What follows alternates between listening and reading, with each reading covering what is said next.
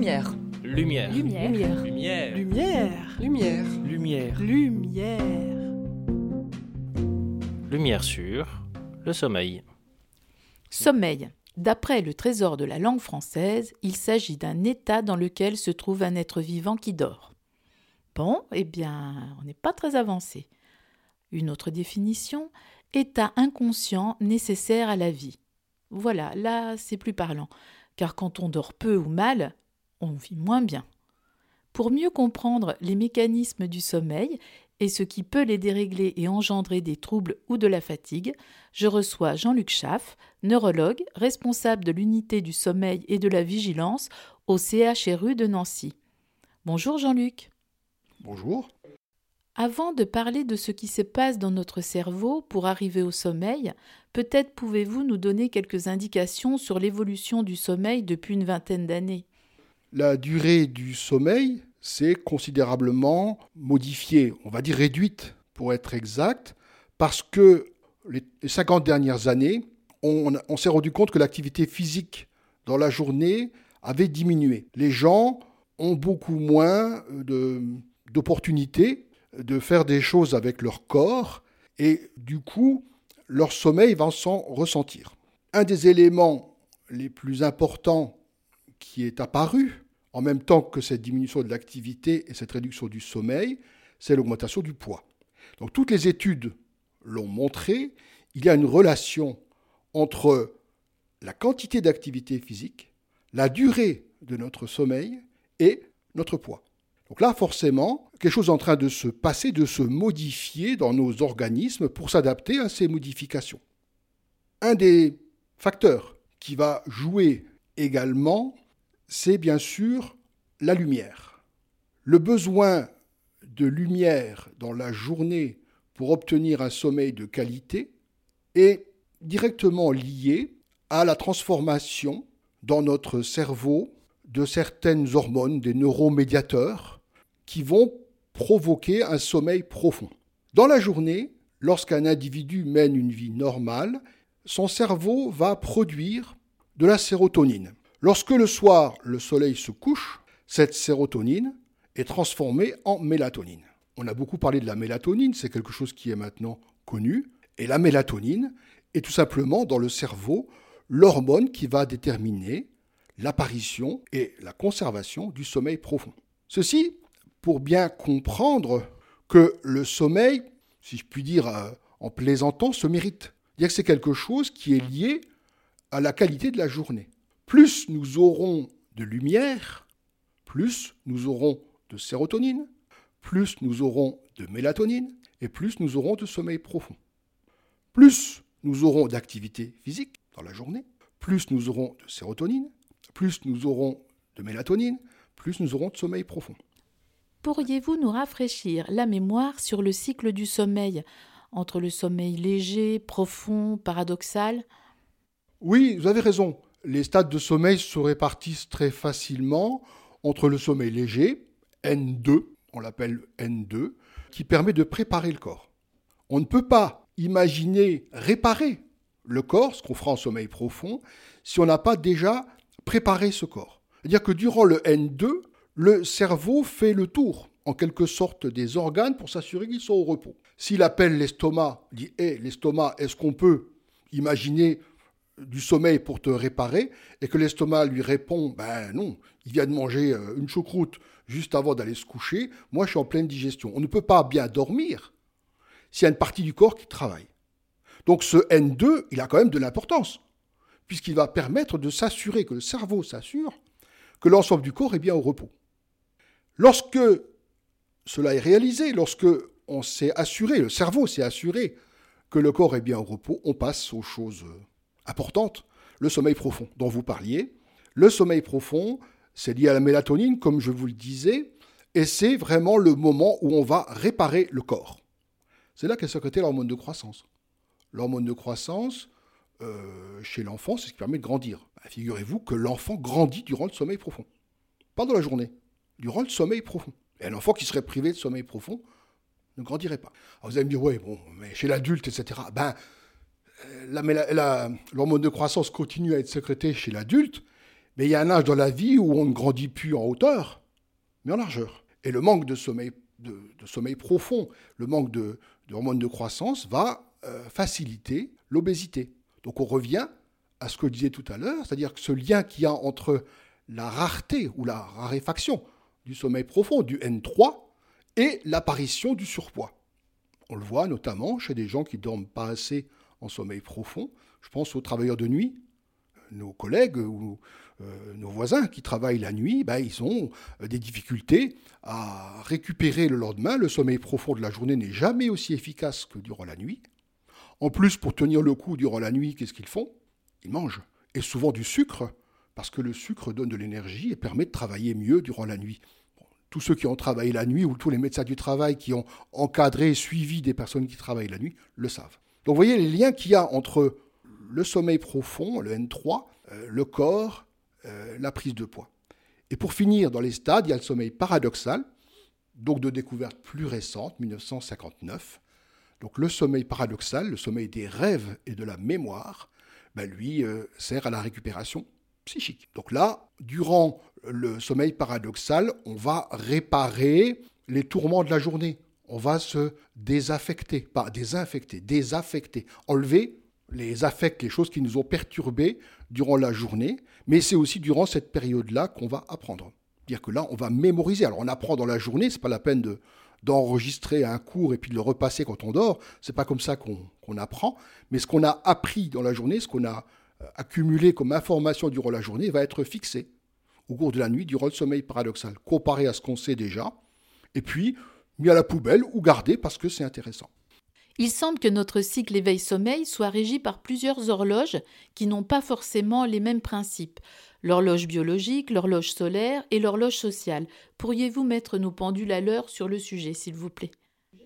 C'est une notion très importante de se rappeler que nous sommes programmés génétiquement, ce qu'on appelle donc ce que vous appelez l'horloge biologique. Nous sommes programmés dans nos chromosomes à être des petits, des moyens ou des gros dormeurs. Bon, petit, c'est en dessous de 6 heures, gros, c'est au-dessus de 9 heures, et moyen, c'est entre les deux. Oui, je ne dis pas normal, je dis moyen. Voilà, il n'y a pas de norme. On peut être très bien dans sa vie, psychique, physique, en étant petit dormeur, et être très bien aussi en étant gros dormeur. Moi, pour ma part, je préférerais être petit dormeur. Ça permet d'avoir plus de, de vie autour pour faire quelque chose. Donc le fait d'être petit dormeur n'est pas en soi ne doit pas être vécu comme euh, un handicap. Donc ça dépend un petit peu de, nous. Alors cette horloge biologique, elle ne va pas s'exprimer toute la vie de la même façon. Et là, c'est intéressant parce que ça montre l'intervention de la deuxième horloge dont vous parliez, qui est l'horloge solaire. C'est-à-dire que euh, un petit enfant va être, on va dire, du matin. Il va s'endormir tôt le soir et se réveiller facilement le matin. Un enfant qui a suffisamment dormi, c'est un enfant qui se réveille facilement le matin pour aller à l'école. Lorsqu'il sera adolescent, il va s'organiser de manière différente. Il va être en retard de phase, c'est-à-dire qu'il va plutôt se coucher tard et se réveiller tard, avec du mal à se lever le matin pour aller au lycée. tous les, les parents qui ont eu un adolescent ont connu cette situation. Lorsque l'adolescent devient un jeune adulte, ça va rester en retard de phase, couche tard, lève tard, dans la vie adulte, ça va dépendre un petit peu du travail, de la vie de chacun. On va être soit du matin, soit du soir, soit bah, normaux phasés, se coucher, euh, on va dire, après le film. C'est ce que me disent mes, patients. Je vais me coucher après le film parce qu'il n'y a plus rien à la télé. Donc vers 23h, ils vont se réveiller à 7h pour aller au travail le lendemain. Donc la plupart des gens sont comme ça. Ce n'est pas eux qui sont normaux, ils sont comme ça, c'est la moyenne. Et puis il y a bah, des gens plutôt du matin, des gens plutôt du soir. Et lorsque le sujet va vieillir, lorsqu'il va devenir une personne plus âgée, il va, surtout s'il est en, institution, hein, donc il va avoir une tendance à être couche-tôt, lève-tôt. Le repas du soir est, pour des raisons d'organisation du travail qu'il faut respecter, servi tôt. Donc les, les personnes âgées vont manger tôt, et puis bon, après, regardent un petit peu la télé ou s'occupent avec de la lecture, mais s'endorment tôt.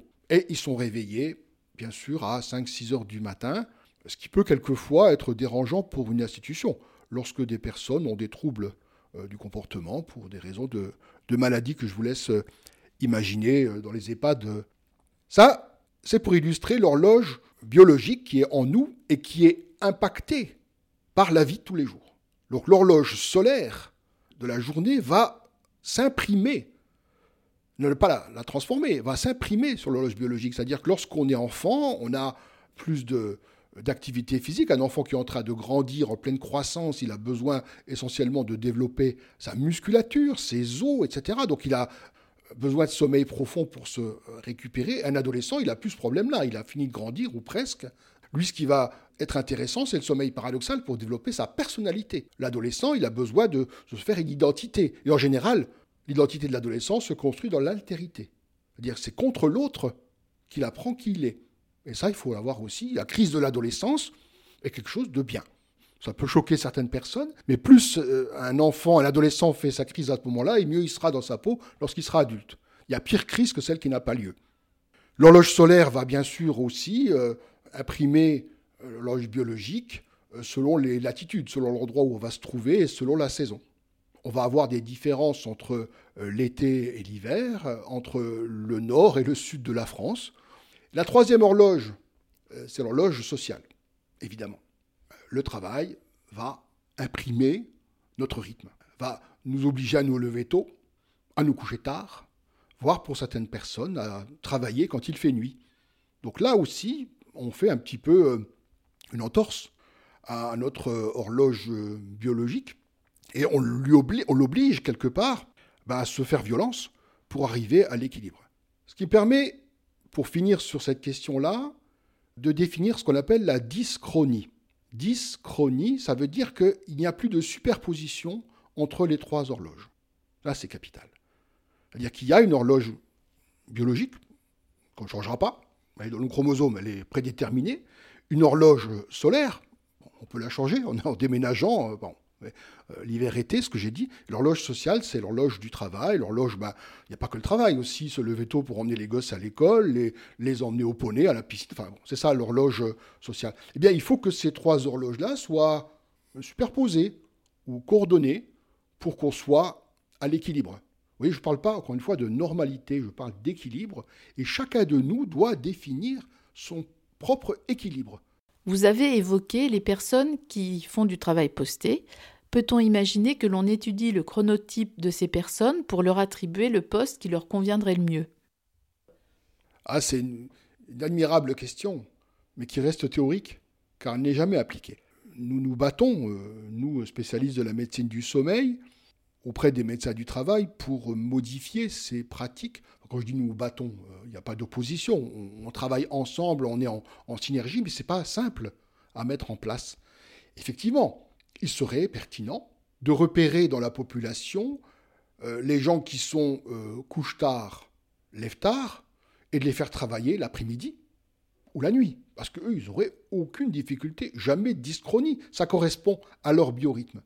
Ou, au contraire, de faire travailler le matin des gens qui se, s'endorment tôt le soir et se réveillent tôt le matin. Eux aussi en phase, en adéquation avec leur biorhythme et ils n'auraient pas de dyschronie, ils n'auraient pas de, souffrance. Je n'ai pas dit, mais la dyschronie, c'est à la fois des troubles physiques, la prise de poids, on en a parlé, euh, des douleurs, des douleurs d'estomac, etc., etc., les troubles psychiques, la dépression, le burn-out, enfin, on connaît toutes ces, toutes ces maladies, hein, et les troubles intellectuels. Donc la dyschronie peut retentir quand même sur l'ensemble des fonctions. Donc, comme vous disiez, ça serait intéressant de pouvoir faire le profil de chronotype dire bah tiens, euh, ces personnes-là sont du matin, on va les faire travailler le matin. Elles seront plus en forme, plus pertinentes, plus efficaces. L'employeur se frotterait les mains. Et on a en plus un questionnaire, on a un questionnaire de chronotype qui existe, qui permet aux gens de savoir s'ils sont du matin ou du soir. Mais ce n'est pas appliqué. Vous avez une très bonne idée. Nous avons une très bonne idée. Les médecins du travail ont une très bonne idée. Mais ça ne se réalise pas. On n'a jamais pu proposer aux gens de remplir un questionnaire pour décider s'ils étaient, enfin, pour déterminer s'ils étaient du matin ou du soir.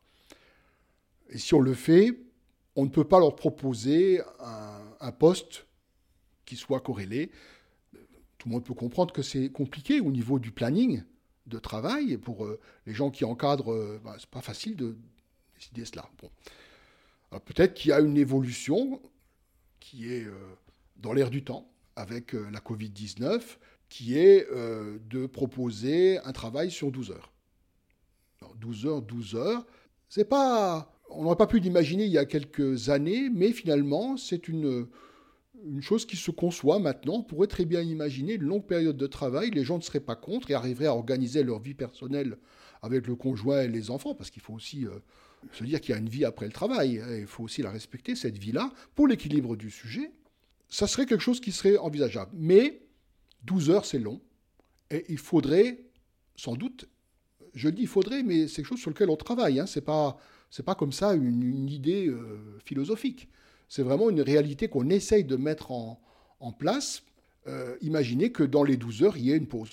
Une sieste. Une sieste, par exemple. Oui, évidemment. Qu'on puisse, à un moment donné, dire aux gens, ben là, bon, euh, ça fait maintenant 4 heures que vous travaillez, que vous êtes à votre poste à l'usine, que vous êtes aux urgences, que vous êtes au bloc opératoire. Bon, je, parle de, mon vécu puisque je suis médecin, mais bon, je vous laisse imaginer tous les métiers que vous voulez. Bah, c'est sûr que après 6 euh, heures de travail euh, euh, à un poste à la chaîne, par exemple, etc., on est fatigué. Et si on est fatigué, on est moins bon. Et si on est moins bon, on fait des erreurs, voire on se blesse. Et ça, les médecins du travail en sont conscients. Les travaux l'ont montré, c'est-à-dire une trop longue durée de travail sans pause expose à une accidentologie du travail qui est plus importante. Donc, on est en train, on imagine ce travail sur 12 heures avec une pause une ou deux pauses euh, proposées, bien sûr. Bon, euh, parler de sieste, il ne s'agit pas seulement de dormir. Hein, pas... Il y a des gens qui vont récupérer avec 20 minutes de sieste et qui sont après en super forme, voire moins. Mais ça peut aussi être de la relaxation, de la détente, pour se vider un peu l'esprit. On peut très bien comprendre ça. L'hypnose aussi qui est proposée. Donc il y a plein de techniques qui permettent aux gens au milieu du travail de se ressourcer. Alors on est bien d'accord, quand on parle de 12 heures de travail, c'est pas pendant 5 jours d'affilée. Ah non, ça serait sur la base de, trois jours. Alors, ça aurait aussi un intérêt économique sur l'empreinte carbone, etc., parce que les gens n'iraient au travail que trois fois par semaine au lieu de cinq, euh, travailleraient 12 heures, 12 heures. Donc, dire, bon, euh, après, ça s'étudie pour chaque euh, branche professionnelle, évidemment, quoi. Hein, mais bon, pourquoi pas Dire ce 5 fois 8 heures qu'on a hérité d'un autre siècle, peut-être qu'aujourd'hui, on, doit, on doit y réfléchir. On doit essayer de trouver peut-être une autre manière de fonctionner et permettre finalement aux gens d'avoir un peu de temps libre. Mais pourquoi pas imaginer d'autres manières de, travailler, le proposer, le discuter bien sûr avec les employeurs, avec les syndicats, encore une fois branche par branche. Il y a sans doute des, euh, métiers où ce n'est pas, pas du tout envisageable. Hein. Mais euh, si on est un peu euh, observateur, il y a aussi des métiers où ça, ça se fait déjà. Concernant la sieste, doit-elle être micro, maxi, mini? Est-ce que les leftos et les couches-tard euh, sont logés à la même enseigne? Oui. La sieste, de 20 à 30 minutes, comme vous l'avez dit, et pas plus. Pourquoi pas plus? Parce que si vous faites une sieste de plus de 20 minutes, vous risquez dans le sommeil de sieste de débuter du sommeil profond. Souvenez-vous ce que j'ai dit tout à l'heure, la sérotonine qui est accumulée depuis le matin, etc. Et si vous faites du sommeil profond dans la journée, c'est pas pour rattraper le sommeil profond de la nuit qui précède, c'est prendre déjà sur le sommeil profond de la nuit suivante. Donc très important. Donc pas dépasser, on va dire 30 minutes de pause, ça veut dire 20 minutes de sommeil, et puis bon, 5 euh, minutes de chaque côté pour s'installer, etc. Donc on est sur cette base-là. Et on fait la sieste dans une pièce moyennement éclairée, jamais au lit. Jamais au lit. le lit n'est pas le lieu de la sieste, le lit c'est fait pour la nuit. Au lit, on ne fait que dormir la nuit et pas dans la journée. Donc on fait une sieste, au travail hein, aussi, ça, pourrait très bien s'imaginer. Donc 20 à 30 minutes, et elle va avoir comme euh, intérêt cette sieste, cette méridienne, j'aime bien le mot méridienne, milieu de la journée, hein, va permettre au sujet d'être plus en forme le soir. C'est-à-dire, quelqu'un qui est en avance de face, qui s'endort à 20 heures, s'il fait la sieste, il va pouvoir aller au bout du film. C'est-à-dire qu'il va pouvoir tenir le coup jusqu'à 22, 23 heures.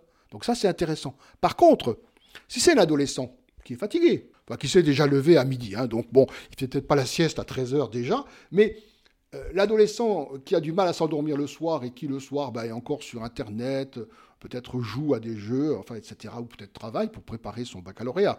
Mais s'il fait la sieste l'après-midi, il va être encore plus en forme la nuit, le soir, pardon, et il va s'endormir euh, vers 2-3 heures du matin. Ce qui fait que s'il doit aller euh, au, lycée le lendemain et qu'il a un devoir de maths, il n'est pas dans les meilleures euh, conditions. Donc la sieste, bien pour les sujets qui ont un chronotype matinal, qui sont couche tôt, lève tôt, pas bien pour les gens qui sont du soir. Ça, c'est une règle. Alors, vous avez fait une super transition en parlant des ados et de tous les écrans. Euh, donc de toute la lumière que ces écrans-là nous transmettent, euh, et en particulier de la fameuse lumière bleue. Alors, est-ce que vous pouvez nous parler un petit peu de tout ça?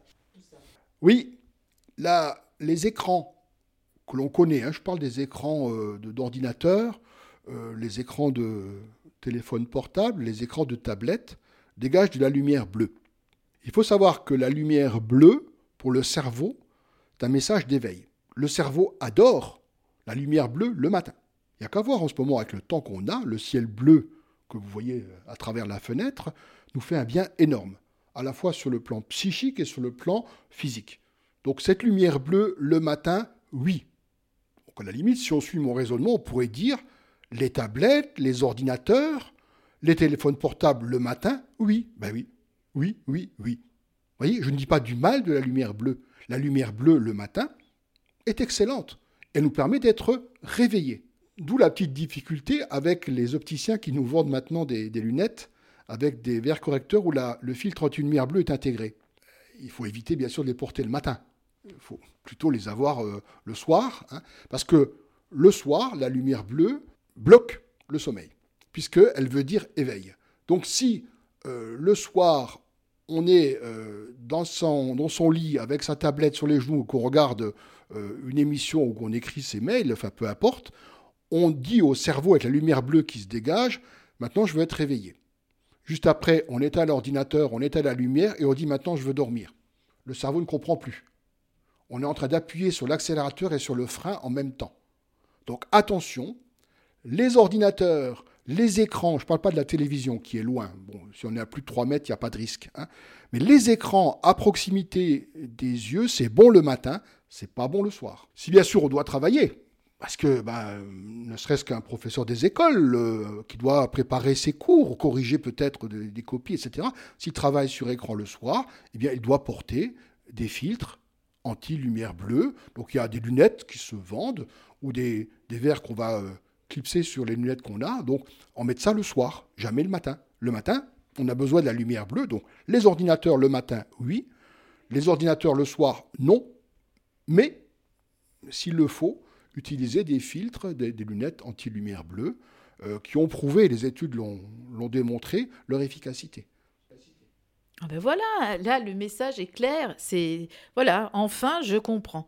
Parce que bon, euh, je, me posais quand même pas mal de questions sur ces histoires de lumière bleue, de lunettes jaunes, etc. Donc euh, que devons-nous faire pour devenir de meilleurs dormeurs? Tout à l'heure, un mot sur la diachronie. Je n'ai peut-être pas prononcé ce mot, diachronie. C'est la diachronie. Dia, ça veut dire à travers. Chronie, c'est le temps. Donc diachronie, à travers le temps. Ça veut dire que le sommeil est le résultat de la journée. Donc on sait que les donneurs de temps, les éléments qui vont nous aider à bien dormir sont la lumière, l'activité physique et l'alimentation. Ce sont les principaux. La Covid-19 nous apprend ou nous rappelle, pour les chercheurs qui le savaient déjà, que les afférences sociales, les rythmes sociaux ont aussi leur rôle. C'est-à-dire que le fait d'avoir dans la journée des relations avec sa famille, avec ses collègues de travail, avec euh, un commerçant, avec euh, un collègue, euh, un sportif, etc., etc., ces relations vont aussi participer à la diachronie, vont aussi entraîner une sécrétion de sérotonine, vont aussi produire du sommeil profond. Donc là, par la force des choses, nous en sommes privés, et il y a donc moins de sérotonine, moins de sommeil profond à cause de ce confinement, à cause des gestes barrières, à cause de ce que nous connaissons, de ce que nous vivons actuellement, que nous n'avions bien sûr pas prévu. Alors, on ne peut pas briser le confinement, évidemment. On ne peut pas modifier notre alimentation, elle est très peu euh, euh, malléable. On peut bien sûr réaliser des activités physiques, si on peut sortir ou si on peut trouver un espace pour en faire. Par contre, ce qu'on a sous la main et qu'on a de plus en plus dans cette période de l'année, c'est la lumière. Donc plus que jamais, la lumière qui était déjà le, leader dans la production d'un bon sommeil, la lumière est notre ami. On peut profiter de la lumière pour avoir un meilleur sommeil. C'est ça le conseil essentiel. Dans une pièce, euh, un bureau, on est à 200 lux. Le luxe, c'est euh, la lumière que, dégage une bougie à un mètre de nous. 200 lux à l'intérieur. Une lampe de photothérapie, parce qu'il existe des lampes artificielles, ce qui correspond d'ailleurs aux écrans. -dire une lampe de photothérapie, c'est 10 000 lux. Un écran, ça dépend bien sûr de la distance. Hein. Si vous êtes à, 10 cm ou à 50 cm, euh, il y aura forcément une, différence de luminosité. Mais en gros, on est dans les 10 000 lux. Un ciel bleu, avec le soleil, comme on a eu aujourd'hui ou, ces jours-ci, on est à 200 000 lux. Sans faire de jeu de mots, mais aussi pour, pour s'amuser, il n'y a pas photo. Donc la lumière aujourd'hui est notre solution si vous êtes fatigué.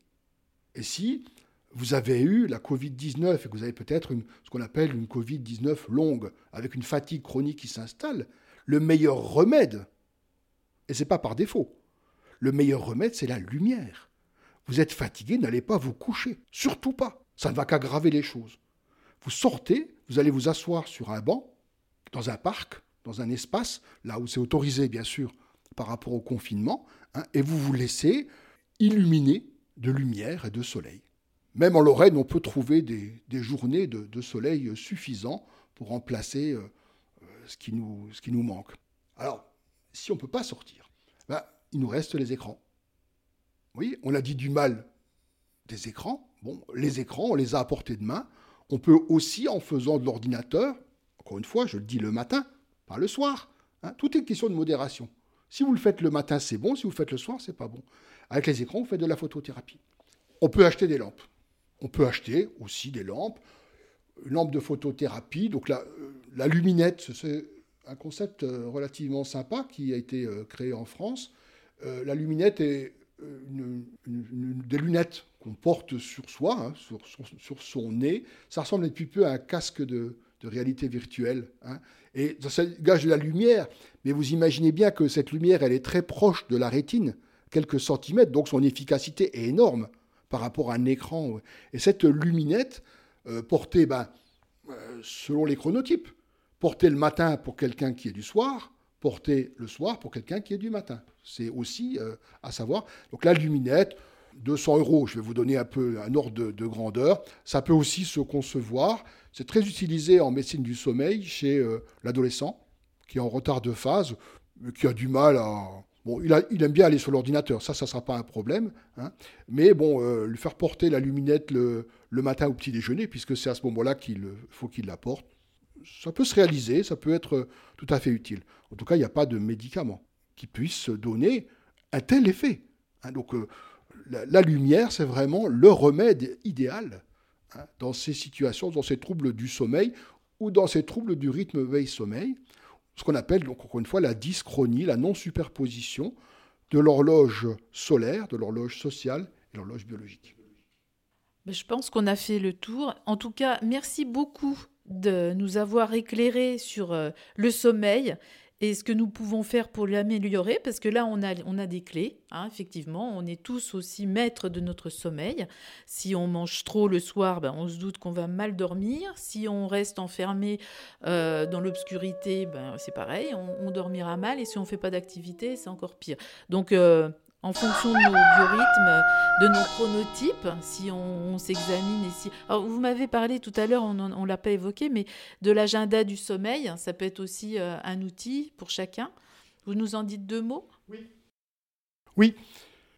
Pour toute personne qui se plaint de mal dormir, qui se plaint de se réveiller parfois plus fatigué que lorsqu'il s'est couché, ou pour toute personne qui dans la journée va être fatigué mais surtout somnolent, qui va s'endormir au volant, qui va s'endormir en parlant à quelqu'un, qui va s'endormir sur l'ordinateur. Donc toutes ces personnes peuvent déjà commencer, avant d'avoir un rendez-vous auprès de leur médecin traitant, etc., etc., et peuvent déjà commencer à remplir un agenda du sommeil. Un agenda, ça consiste à écrire sur une feuille l'heure à laquelle on se couche, en général c'est une flèche vers le bas, et l'heure à laquelle on se lève, en général une flèche vers le haut, et puis on noircit, on, hachure les heures où on a dormi. On fait ça tous les jours. L'idéal, c'est pendant quatre semaines. Bien sûr, si on a un travail posté, on le fera plus longtemps, parce que bah, il faut voir le, quand on est du matin, quand on est de l'après-midi, quand on est de nuit. Mais ça, l'agenda du sommeil, c'est essentiel. C'est à partir de là qu'on va pouvoir euh, comprendre les choses. J'ai beaucoup de patients qui viennent me voir en consultation qui me disent Mais vous m'avez envoyé un agenda du sommeil, mais c'est formidable. Une fois que j'avais rempli cet agenda, j'avais compris des tas de choses. Et je me suis rendu compte pourquoi je dormais pas bien et qu'est-ce qui, dans la journée, faisait que j'avais un mauvais sommeil? Alors que souvent, j'avais tendance à accuser mon sommeil d'être responsable d'une mauvaise journée. Et rien qu'avec l'agenda, j'ai compris que c'était parce que j'avais une mauvaise journée que j'avais eu un mauvais sommeil. Vous voyez, donc l'agenda peut nous aider à faire une auto-évaluation, son sommeil. C'est-à-dire que moi, qu'est-ce que je peux faire pour aller mieux? Qu'est-ce que je peux faire, moi, pour que mon équilibre, encore une fois, je parle d'équilibre, pas de normalité, mon équilibre veille-sommeil soit le meilleur. L'agenda du sommeil, je vous le recommande, remplissez-le. C'est tellement simple, les enfants le font. Les enfants qui ont des cauchemars, les enfants qui ont euh, d'autres troubles, ben, pipi au lit, etc., on leur fait remplir un agenda. À partir de, euh, du CP, euh, ils sont capables de remplir un agenda si on leur explique. Donc il n'y a pas de raison de s'en priver. C'était le premier, premier point qu'il fallait qu'on rajoute. J'avais un autre message qui, qui rejoint ce que j'ai dit, c'est 3-2-1. 3-2-1, c'est-à-dire ne pas manger dans les 3 heures qui précèdent le coucher. Ne pas faire d'activité physique dans les 2 heures qui précèdent le coucher. Ne pas faire d'écran dans l'heure qui précède le coucher. 3, 2, 1. 3 pour l'alimentation, 2 pour l'activité physique, 1 pour les écrans. Donc c'est facile à s'en souvenir. 3, 2, 1. Alors là, merci beaucoup Jean-Luc. À bientôt. Je vous en prie. C'était Lumière sur le sommeil avec Jean-Luc Schaff, neurologue, responsable de l'unité du sommeil et de la vigilance au CHRU de Nancy et qui intervenait dans le cadre de la semaine du cerveau.